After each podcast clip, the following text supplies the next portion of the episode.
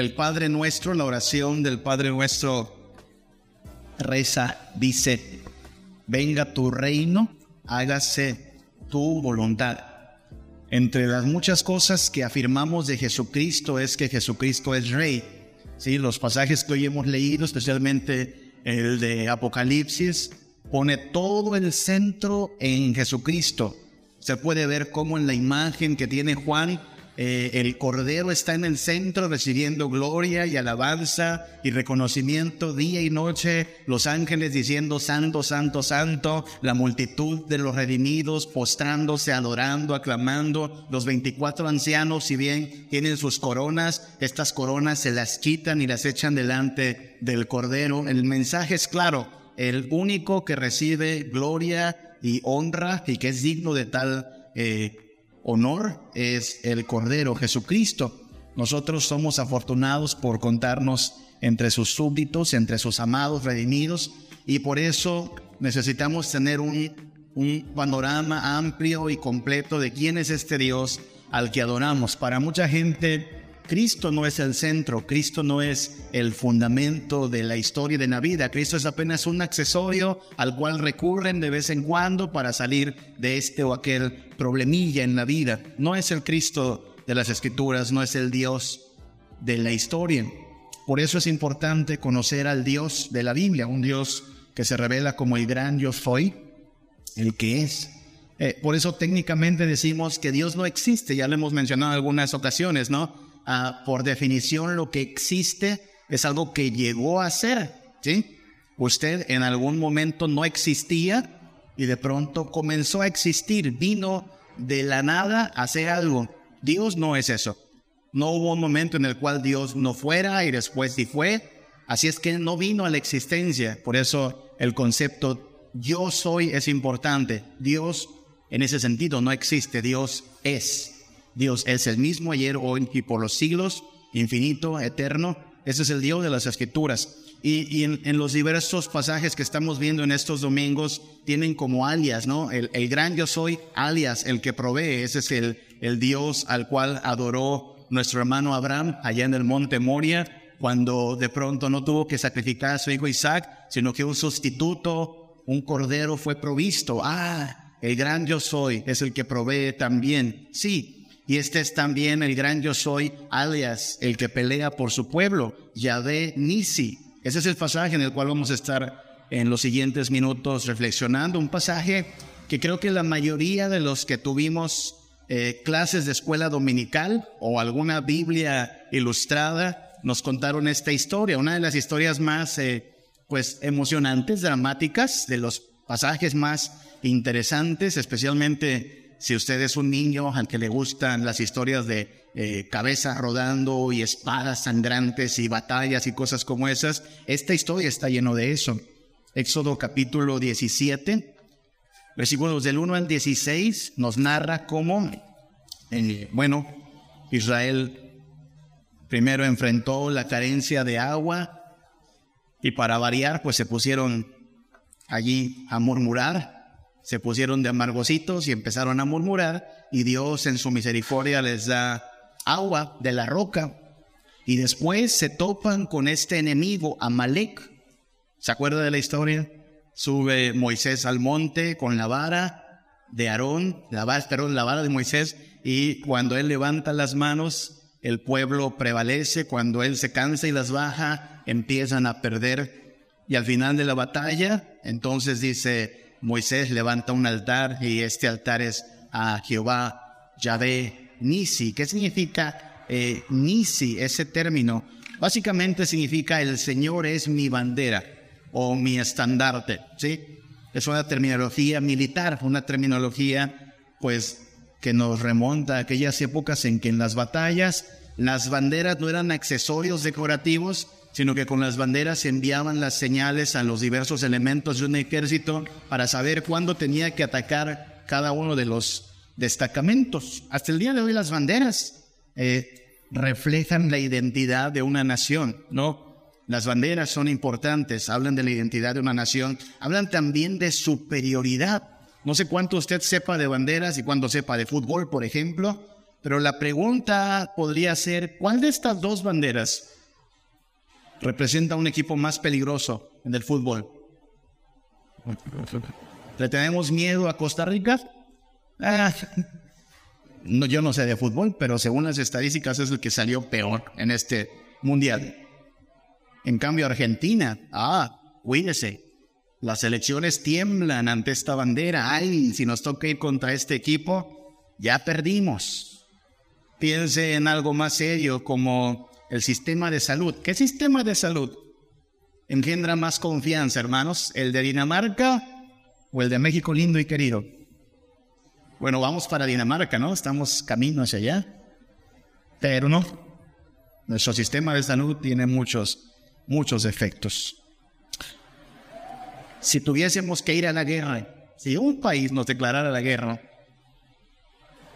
¿quién nos causaría más daño? ¿El glorioso ejército revolucionario de Cuba o las Fuerzas Armadas de Estados Unidos? Usted sabe. Queremos estar bien con el vecino de allá del norte.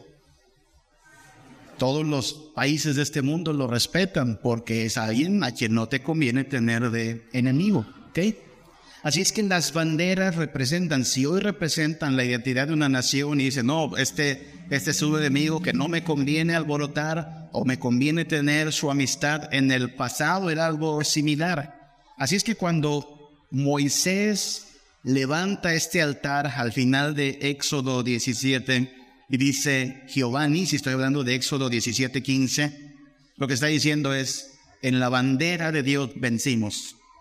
Por el poder de Dios derrotamos a nuestros enemigos. El Dios de Israel es alguien que derrota a sus adversarios. Nadie se le opone, nadie le presta resistencia, nadie le llega ni a los talones. Quien se ponga el tú por tú contra el Dios de Israel va a saber lo que es la derrota, la aniquilación y la desgracia. Oiga, es importante eso, insisto, porque el pasaje estamos considerando, Éxodo 17, nos presenta uno de los aspectos hoy por hoy menos apreciados respecto a Dios. ¿Ok? Como le digo, mucha gente habla de Dios como alguien apacible. A veces me temo que hasta rebajan a Dios como una especie como de, de osito de peluche. Piensa, le llaman Diosito. ¿Ha oído hablar así a gente? Diosito. Y no, no estoy diciendo que que sea pecado, no me voy a meter con esa idea. Lo que estoy diciendo es, en la mente de muchas personas, Dios es eso, un diosito, alguien que solo te acompaña, te echa la mano en tus problemas, te, te cumple tus caprichos, tus sueños. Pero este pasaje, y muchos más de la Biblia, pero este en particular que estamos considerando, nos hace ver, entre otras cosas, el carácter bélico de Dios. Sea, la idea que alguien tenga de Dios como alguien así, pachoncito, osito de peluche, accesorio, un diosito hecho a la medida de, de, no sé, los ositos cariñositos o algo así, tiene que borrar esa idea de su mente. Hablamos de gran yo soy, el Dios que tiene dominio sobre los ejércitos celestiales, el Dios que hace temblar la tierra, el Dios que envió fuego sobre Sodoma y Gomorra, el Dios que hizo ahogarse literalmente al ejército egipcio, el Dios que hizo caer los, eh, muros de Jericó, aplastando a sus enemigos y que obligó a su pueblo, ordenó a su pueblo a matar a cada uno de sus adversarios. la gente no está contenta con esto. Puesto que la gente quiere un Dios a su medida, puesto que la gente quiere un Dios de bolsillo, la sola idea de que Dios está en las alturas gobernando, mandando como un capitán de guerra y que pelea a favor de su pueblo les parece incómoda. Más en esta época en que todos hablan de tolerancia y de empatía como los grandes ídolos de la cultura, tal parece que Dios no tiene derecho a odiar. Tal parece que Dios no tiene derecho a maldecir. Tal parece que Dios no puede aborrecer, pero la Biblia está llena de estas menciones, Dios aborrece al malo, Dios destruirá al perverso, Dios pisará a sus enemigos. Éxodo capítulo 15, uno de los cánticos de la liberación del el pueblo de Dios, dice, Jehová es, es varón de guerra. Note que le está poniendo con, con una, un semblante varonil, un semblante viril, varón de guerra. Hay de aquel que se le tope, hay de aquel que se le ponga el tú por tú, porque él echó en el mar los carros del faraón y su ejército. Y sus capitanes escogidos fueron hundidos en el mar rojo. la crema innata del ejército egipcio fue arrasada. ¿Alguna vez cantamos el cántico de Moisés en Príncipe de Paz, hermanos? ¿Alguna vez lo cantabas? No sé por qué, cuando eres niño, como que ese canto tiene un atractivo. No sé si le pasó a usted, a mí me pasaba de niño, siempre que había eh, elección para ver qué cantábamos, yo pedí el cántico de Moisés. Algo pasa con los niños que les gusta eh, ese, tono quizá, ese canto. No sé si se ha puesto a pensar que lo que celebra ese canto es la muerte de los enemigos de Israel. Sea, esa parte de echó a la mar, ¿no? Es gente que quedó muerta. Es gente que no volvió a su casa. Montón de funerales allí en el mar. Y cuando Israel vio a todo el ejército de Israel aniquilado, ahogado, ¿qué hicieron? La, la, la, la, la, la. Se pusieron a cantar. Se pusieron a aclamar a Dios. Los aplastó el Señor. En esta época en que vivimos, insisto, donde se habla hablando de derechos humanos y cosas como esas, garantías individuales, esto parecería algo, algo fuera de lo que se espera de un cristiano. Ay, esos cristianos, ¿por qué se alegran de la muerte de tantos pobres hombres? Ay, esos cristianos, ¿por qué se gozarían en la muerte de los pobres egipcios? ¿Dónde queda la empatía? ¿Se da cuenta? En esta época de tanta uh, delicadeza y donde el hombre se ha encumbrado en el centro de las cosas, no cuadra la idea de que Dios diga, ja, Dios no es tonto. Si por hoy el impío parece que prevalece, sépase, se acerca el día del juicio y el Señor aplastará a sus enemigos. Y cuando oramos, venga tu reino, en gran parte estamos pidiendo, ya, Señor, acaba con ellos.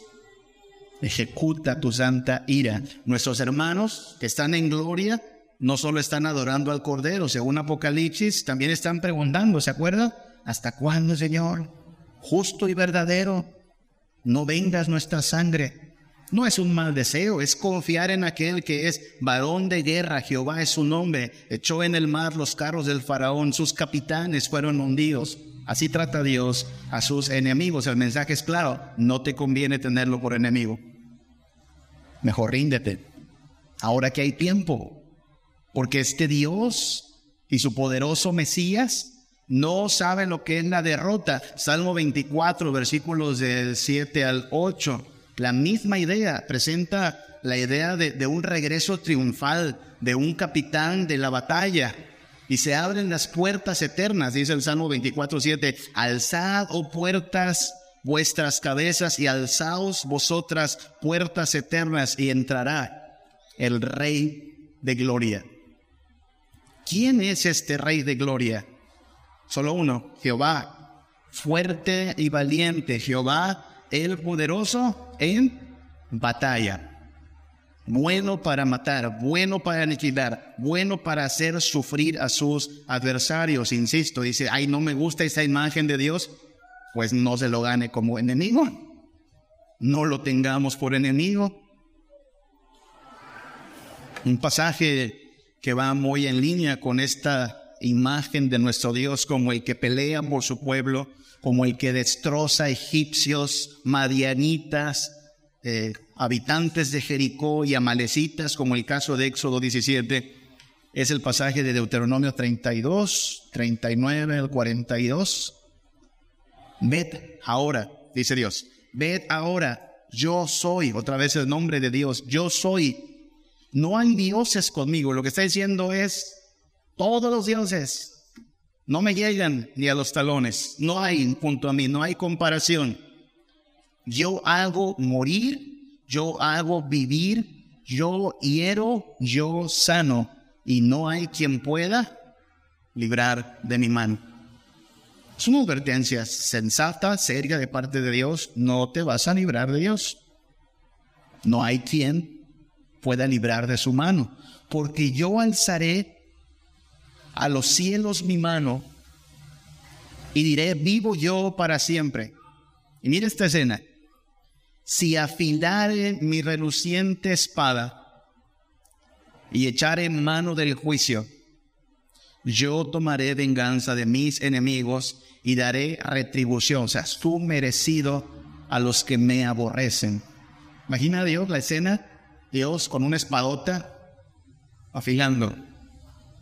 ¿Qué estás haciendo Dios? Aquí nomás, afilando la espada. ¿Qué pretendes hacer? Matar a mis enemigos.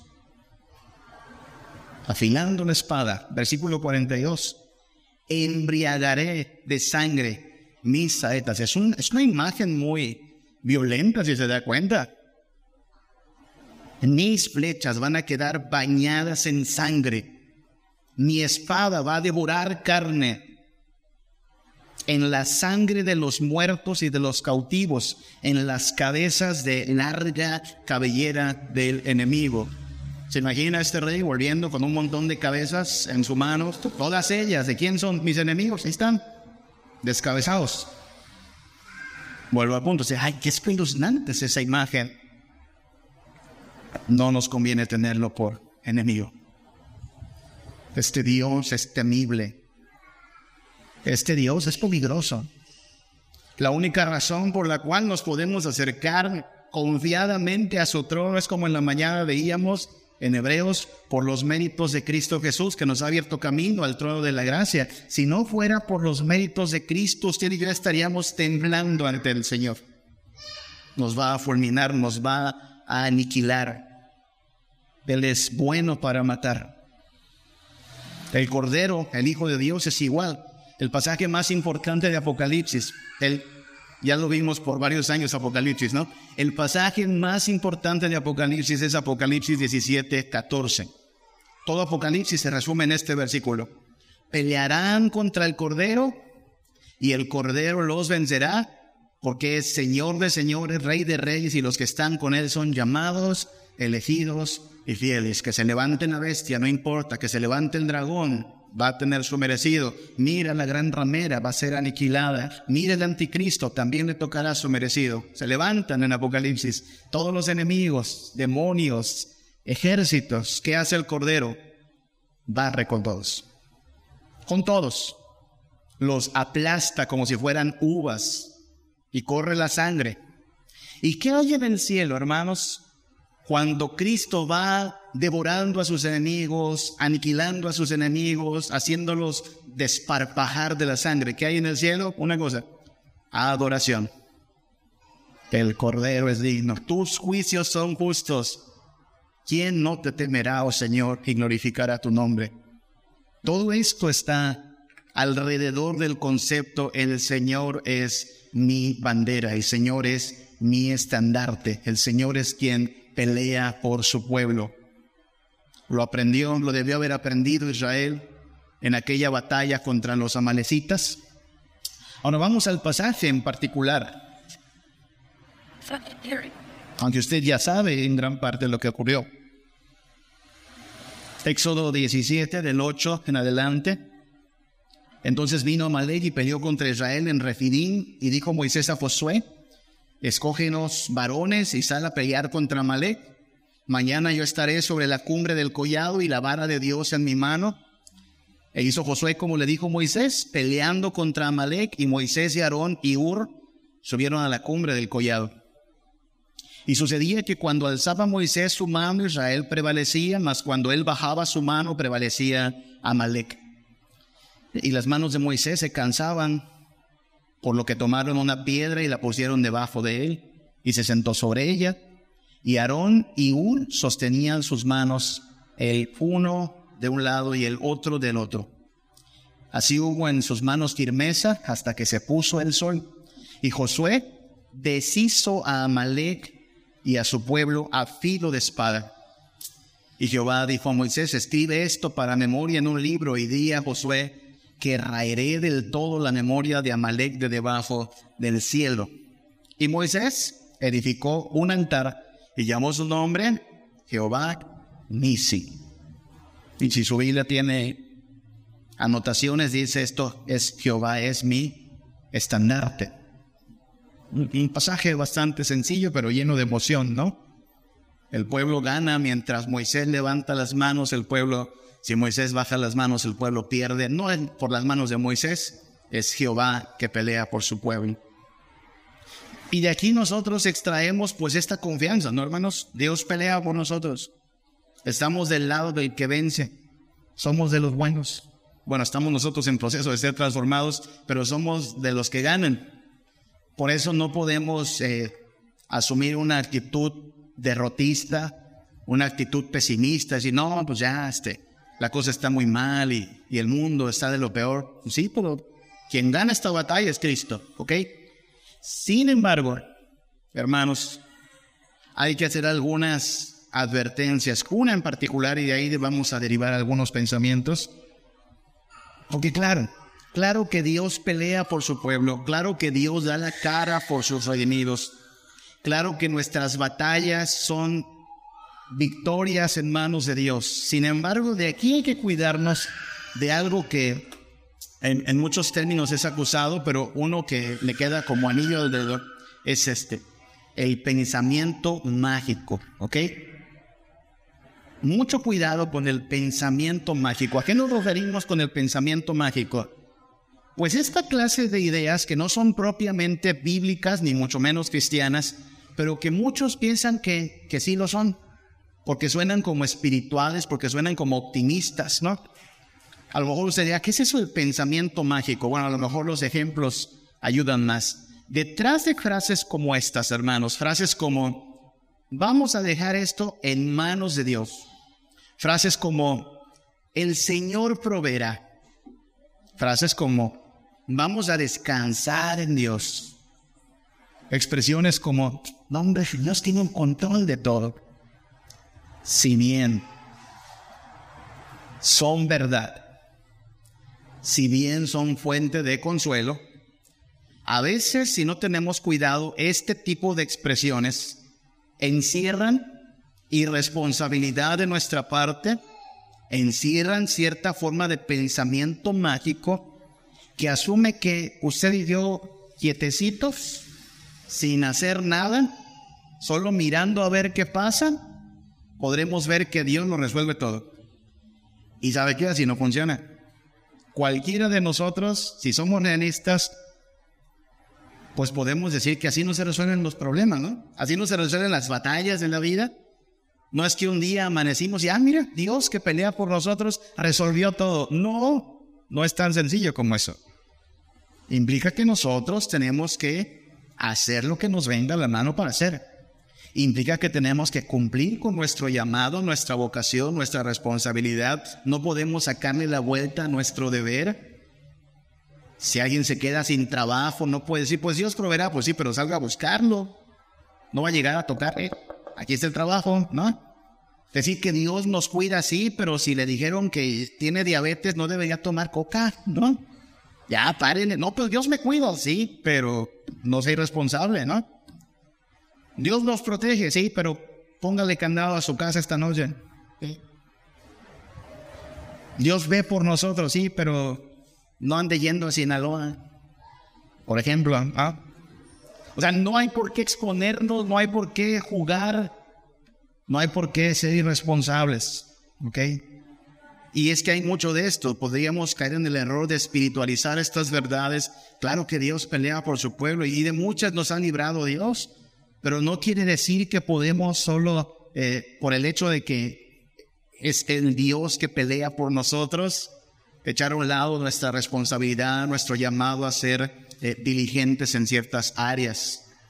Y por eso hay que afirmar algunas situaciones. Primero, sí, Dios pelea por su pueblo, pero su pueblo debe adiestrarse para la batalla.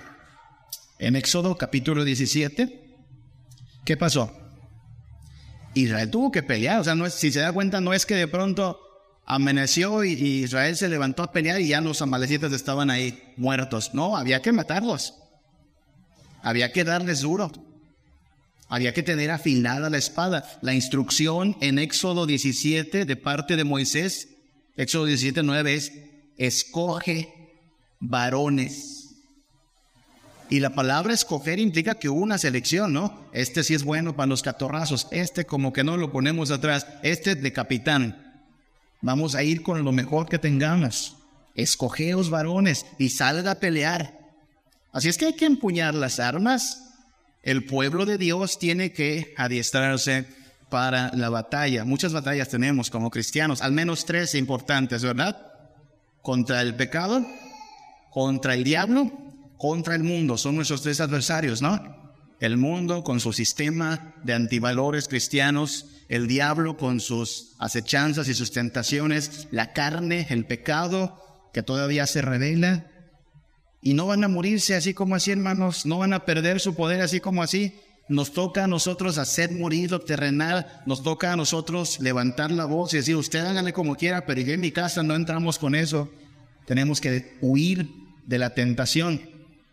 Así es que debemos de adiestrarnos para la batalla. Claro, Dios peleará por nosotros. Dios es la fuerza de su pueblo. En Él y en su poder tendremos asegurada la victoria, pero tenemos que adiestrarnos para la batalla. Tenemos también que entender Vamos a ver. Esto, los enemigos más peligrosos se encuentran muchas veces dentro de nosotros. Le digo que el pasaje de la batalla contra Malek está en los versículos 8 al 16. Pero en los versículos del 1 al 7 tuvimos otra batalla. ¿Sí? El capítulo completo, Éxodo 17, nos narra cómo primero Israel se puso de quejoso, de amargoso, de necio contra Dios. ¿Y cuál fue la razón? El agua. Éxodo 17. 1.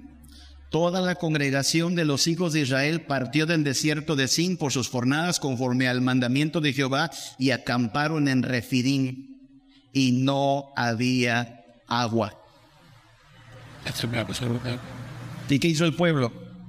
Versículo 2. Altercó contra Moisés y dijeron, danos agua para que bebamos. Y Moisés les dijo, pues ¿por qué altercáis conmigo? ¿Por qué tentáis a Jehová? La idea es que no se pusieron además a preguntar, disculpe señor Moisés, ¿dónde hay agua? No, se pusieron a murmurar, se pusieron a, a estar blasfemando contra Dios. El versículo 3 lo afirma. El pueblo tuvo allí sed y murmuró contra Moisés. Y dijeron, ¿por qué nos hiciste subir de Egipto para matarnos de sed a nosotros y a nuestros hijos y a nuestros ganados? ¿Ve? Haciéndole al drama, haciéndole a la víctima. Y clama Moisés y Dios, Dios en su misericordia les da agua. ¿Dónde pasó eso?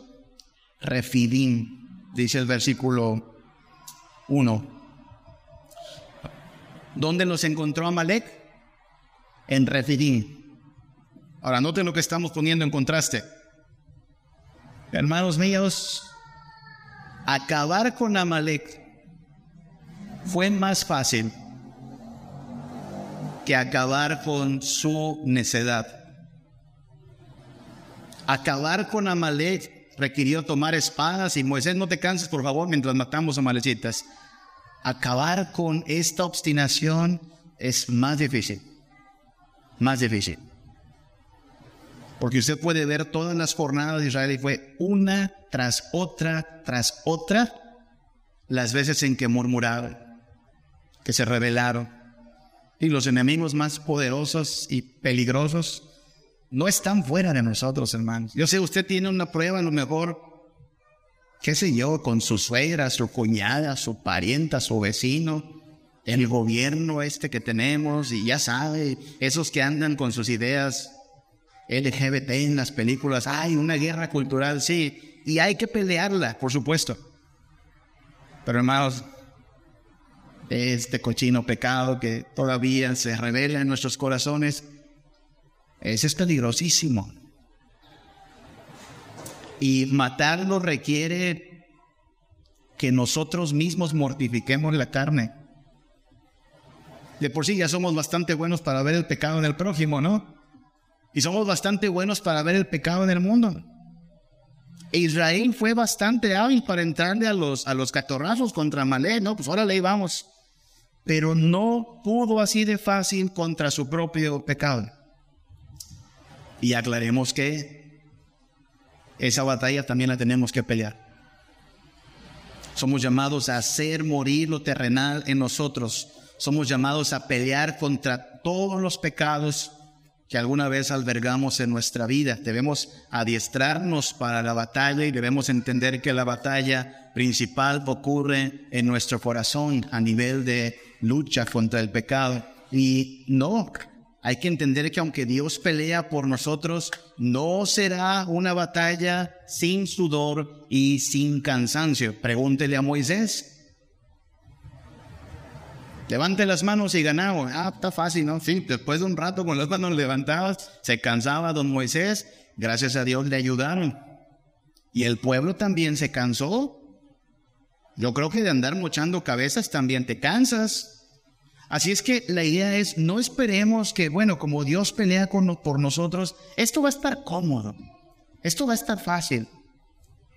Le reitero una vez más, por tercer domingo, mi felicitación, no para que se caiga, no para que se levante el cuello, ¿ok? Solo mi felicitación, hermano, si usted venció lo que tuvo que haber vencido para decir, pues órale, vamos a ir al segundo culto de, príncipe de paz. Usted tuvo que pelear con algo, ya sea la siestecita, ya sea la comodidad, que no son cosas malas en sí, vaya que no lo son, pero decimos, pero es una prioridad. Es el día del Señor y honramos a nuestro Señor, le rendimos gloria. Nos unimos a los santos que en gloria le dicen, tú eres el digno y nosotros también lo hacemos. Bien, hermanos, así, así es. Así se ganan estas batallas, en la constancia, en la fidelidad. Mañana siguen otras batallas, ¿no? Y cada día. Pero así se hace. No va a ser sin sudor ni sin cansancio. Tendremos que hacer morir muchas cosas, tendremos también que soportar algunas dificultades. Que seamos sinceros, hermanos, lo que nos toca en este momento soportar por Cristo no es nada. No es nada comparado con lo que nuestros hermanos en Corea del Norte hoy están soportando por Cristo. No es nada comparado con lo que nuestros hermanos en Irán están soportando por Cristo. Ellos están en peligro de muerte. Ellos están en verdad siendo oprimidos. Y sin embargo hoy también se congregaron. Así es que la verdad todavía nuestras batallas son bastante sencillas. Si un día se vuelven más, más severas, quizá, quizá será la hora en que se demostrará hasta qué punto estamos dispuestos a soportar la opresión Ahora, nuestras batallas tienen que ser contundentes. Si Dios pelea por nosotros, nuestras batallas tienen que ser contundentes. ¿A qué me refiero? Miren lo que dice el versículo 13. Sí, Moisés está ya con las manos levantadas y le están ayudando, pero el, el versículo 13 es muy tajante. Dice, y Josué deshizo. Esa palabra es muy severa, ¿no? no solo es lastimó, no solo es eh, le causó dolor, no, deshizo a Amalek y a su pueblo a filo de espada. ¿Sabes? La idea fue, tienes que barrer con ellos, Moisés. Tiene que acabarlos, señor Josué. Ordénele al ejército que acabe con todo que básicamente es la forma en la cual tenemos que pelear contra el pecado también, ¿no? O sea, no es la idea de, bueno, vamos a lastimar al pecado, no, hay que hacerlo morir. No le vamos a reducirle al pecado, no, hay que hacerlo morir. Hay ejemplos de reyes a los que se les ordenó hacer morir al enemigo y no lo hicieron. ¿Se acuerdan de un tal Saúl? le ordenaron, acaba con ellos, y él acabó haciendo tratos con ellos. Nuestras batallas, hablo de las batallas santas, ok, la batalla contra el pecado, contra el diablo, contra la carne, han de ser batallas contundentes. No podemos pactar una tregua, no podemos pactar a, ver en qué sentido es un ganar-ganar, no, alguien tiene que morir. Dios pelea por su pueblo, pero su pueblo tiene que ser contundente en su lucha contra los enemigos de Dios. Y hay que también ser bien claros en que estas batallas van a ser constantes, hermanos, hasta que Cristo venga y ejecute su gran victoria. No pensaría, bueno, ahí acabó todo. El versículo 16, mire cómo lo deja como en suspenso. Éxodo 17, 16. Y dijo, por cuanto la mano de Amalek se levantó contra el trono de Jehová, note cómo habla de Jehová como un rey en su trono, Jehová tendrá guerra con Amalek de generación en generación. Generación en generación. Nuestros hermanos del, del siglo I tuvieron oposición del mundo, tuvieron que pelear contra el pecado. Nuestros hermanos de la Reforma tuvieron que pelear también sus batallas. Los cristianos del siglo XXI tendremos que pelear las batallas del Señor. Nuestros hijos no lo van a tener muy fácil, hermanos. Nuestros hijos tendrán que hacerle frente también a mucha opresión, otras formas del pecado que van emergiendo. El mismo diablo que sigue siendo un tentador. Así es que las batallas van a ser constantes. No es por nada que el hermano Pablo nos dice, hermanos, fortalezcanse en el Señor y en el poder de su fuerza y vestidos de toda la armadura del Señor. El cristiano está en completa batalla, continua batalla. Y descansamos, ¿ok? Porque puede ser agobiante decir, wow, pero entonces, ¿dónde queda la paz a la cual nos llama el Señor? Bueno, la paz viene del saber que ya está cantado el final de esta historia. Cristo Jesús vence. Cristo Jesús derrota a sus adversarios. El diablo acaba siendo echado al lago de fuego. El mundo acaba siendo juzgado por sus pecados. La carne acaba siendo aniquilada y por fin en gloria ya no hay más, ya no hay más corrupción en nuestros corazones. Mientras tanto, las batallas son constantes. Mañana lunes hay que batallar. Esta semana hay que batallar. Hasta que Cristo venga, vamos a batallar. ¿Cuál es nuestro consuelo y la fuente de nuestro gozo y nuestra porra incluso? El Señor Nisi, Yahvé Nisi. Él pelea por nosotros. En Él, en Él venceremos. En Él prevaleceremos. ¿Toca sudar? Sí. ¿Toca batallar? Sin duda. Pero Él es quien nos fortalece él es quien nos sostiene. En Él tenemos asegurada nuestra victoria para su gloria, para nuestra bendición. Me encanta cómo lo celebra el salmista de esta manera. Salmo 68, 1 al 3. Levántese Dios, sean esparcidos sus enemigos, huyan de su presencia los que le aborrecen, como él lanzado en humo, los lanzarás como se derrite la cera delante del fuego, así prevalecerá los impíos delante de Dios les va mal. Y es lo que hay que decirle a los enemigos del Señor todavía, más te vale rendirte. Ríndete, hay tiempo. Hay condiciones todavía para la rendición. Más los justos, y esperamos ser de ellos.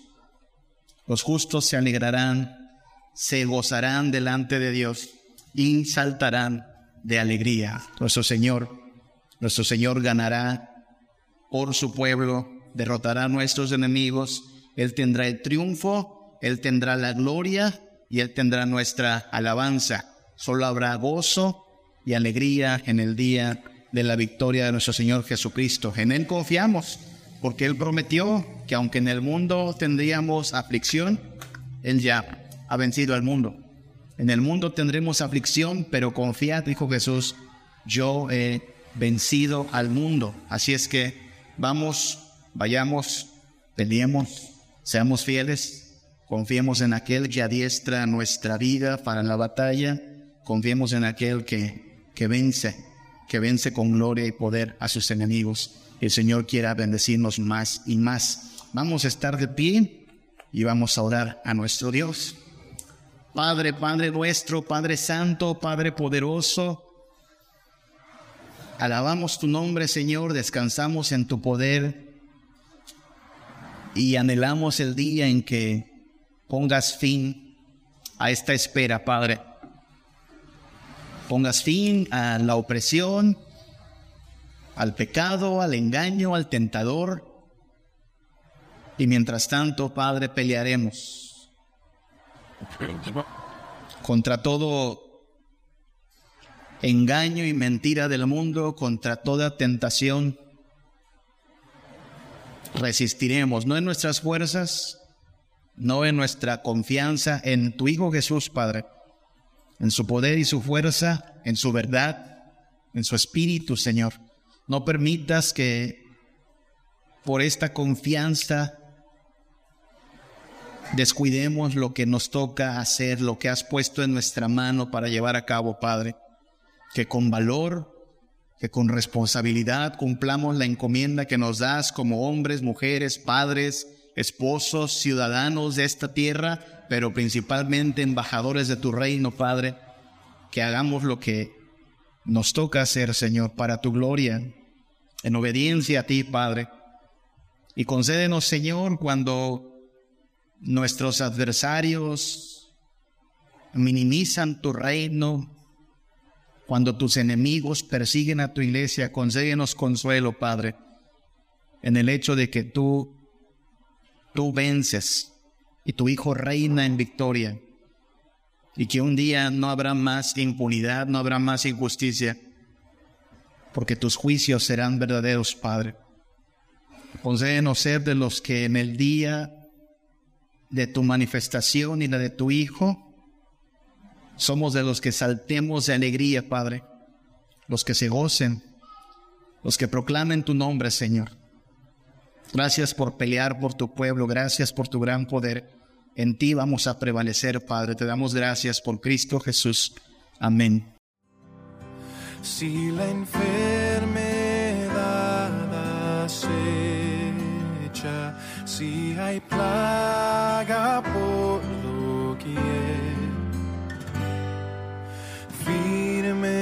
sus promesas estaré Jesús me esconderé. En